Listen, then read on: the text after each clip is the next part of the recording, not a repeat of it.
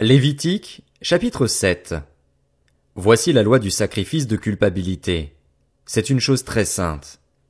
C'est à l'endroit où l'on égorge l'holocauste que sera égorgée la victime pour le sacrifice de culpabilité. On versera son sang sur tout le pourtour de l'autel. On offrira toute sa graisse, la queue, la graisse qui couvre les entrailles, les deux rognons et la graisse qui les entoure, celle qui couvre les flancs, et le grand lobe du foie qu'on détachera près des rognons. Le prêtre brûlera cela sur l'autel en sacrifice passé par le feu devant l'Éternel. C'est un sacrifice de culpabilité. Tout homme parmi les prêtres en mangera. Il le mangera dans un endroit saint. C'est une chose très sainte. Il en va pour le sacrifice de culpabilité comme pour le sacrifice d'expiation. La loi est la même pour ces deux sacrifices.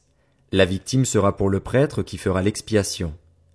Le prêtre qui offrira l'holocauste de quelqu'un aura pour lui la peau de l'holocauste qu'il a offert. Toute offrande cuite au four, préparée sur le grill ou à la poêle sera pour le prêtre qui l'a offerte. Toute offrande pétrie à l'huile ou sèche sera pour tous les descendants d'Aaron, sans distinction. Voici la loi du sacrifice de communion qu'on offrira à l'Éternel. Si quelqu'un l'offre par reconnaissance, il offrira avec le sacrifice de communion des gâteaux sans levain pétris à l'huile, des galettes sans levain arrosées d'huile et deux gâteaux de fleurs de farine pétris à l'huile. À ces gâteaux il ajoutera du pain levé pour son offrande, pour accompagner son sacrifice de reconnaissance et de communion. On présentera à titre de prélèvement pour l'Éternel une portion de chaque offrande. Elle sera pour le prêtre qui a versé le sang de la victime du sacrifice de communion. La viande du sacrifice de reconnaissance et de communion sera mangée le jour où il est offert. On n'en laissera rien jusqu'au matin.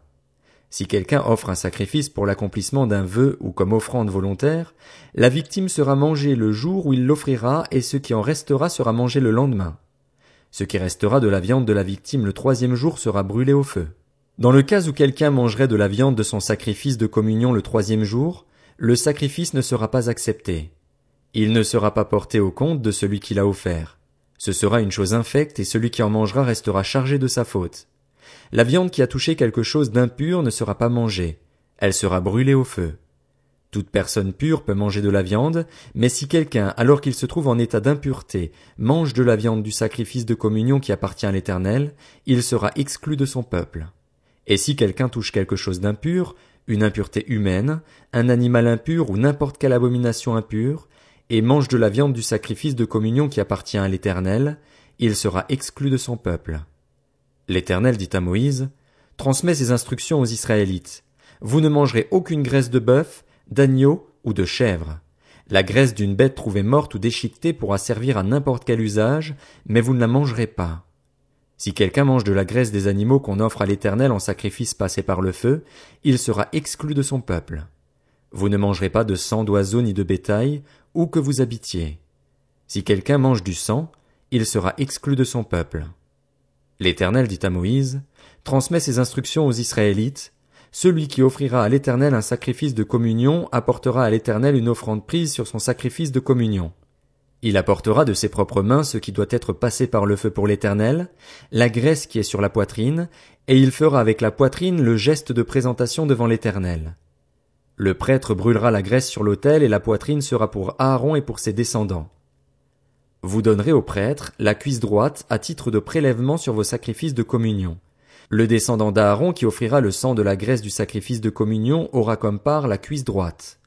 En effet, je prends sur les sacrifices de communion offerts par les Israélites la poitrine avec laquelle on fait le geste de présentation et la cuisse prélevée, et je les donne au prêtre Aaron et à ses descendants, par une prescription perpétuelle que respecteront les Israélites. Telle est la part d'Aaron et de ses descendants dans les sacrifices passés par le feu pour l'Éternel, dès le jour où ils seront présentés pour être à mon service en tant que prêtres. C'est ce que l'Éternel ordonne aux Israélites de leur donner dès le jour de leur onction. Ce sera une prescription perpétuelle pour eux au fil des générations. Telle est la loi pour l'Holocauste, l'offrande, le sacrifice d'expiation, le sacrifice de culpabilité, la consécration et le sacrifice de communion. L'Éternel l'a prescrivit à Moïse sur le mont Sinaï, le jour où il ordonna aux Israélites de présenter leurs offrandes à l'Éternel dans le désert du Sinaï.